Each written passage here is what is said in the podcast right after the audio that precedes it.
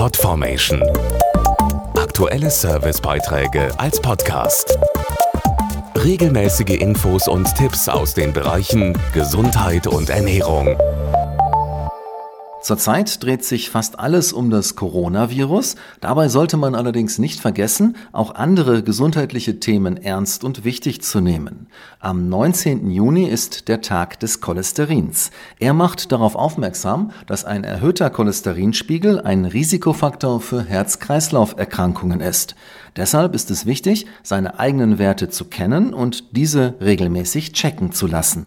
Ein zu hoher LDL-Cholesterinspiegel ist neben Rauchen und Bluthochdruck einer der wesentlichen Risikofaktoren für Herz-Kreislauf-Erkrankungen. Dazu die Herzspezialistin Professorin Barbara Richards. Leider wird das Schlechte, also das LDL-Cholesterin, als Risikofaktor immer noch sehr stark unterschätzt. Stichwort zum Beispiel Cholesterinlüge. Und das, obwohl Hunderte von Studien einen eindeutigen Zusammenhang mit Herz-Kreislauf-Erkrankungen bestätigen. Je niedriger das LDL-Cholesterin ist, desto geringer ist auch das Risiko, einen Herzinfarkt oder Schlaganfall zu erleiden. Hat jemand zu hohe Werte, können sie durch einen veränderten Lebensstil und eine medikamentöse Behandlung verbessert werden. Allerdings zeigt die Erfahrung, dass vor allem im Bereich der Therapietreue, Stichwort Medikamenteneinnahme, noch viel zu tun und aufzuklären ist. Das ist gerade auch zur Zeit wichtiger denn je für Hochrisikopatienten, die zum Beispiel bereits einen Herzinfarkt oder einen Schlaganfall hatten oder Diabetiker sind. Treten bei Ihnen jetzt Symptome für einen Herzinfarkt oder einen Schlaganfall auf,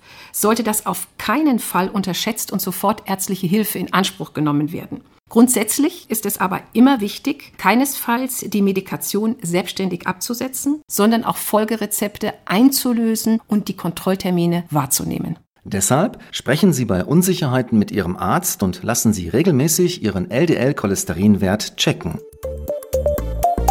podformation.de Aktuelle Servicebeiträge als Podcast.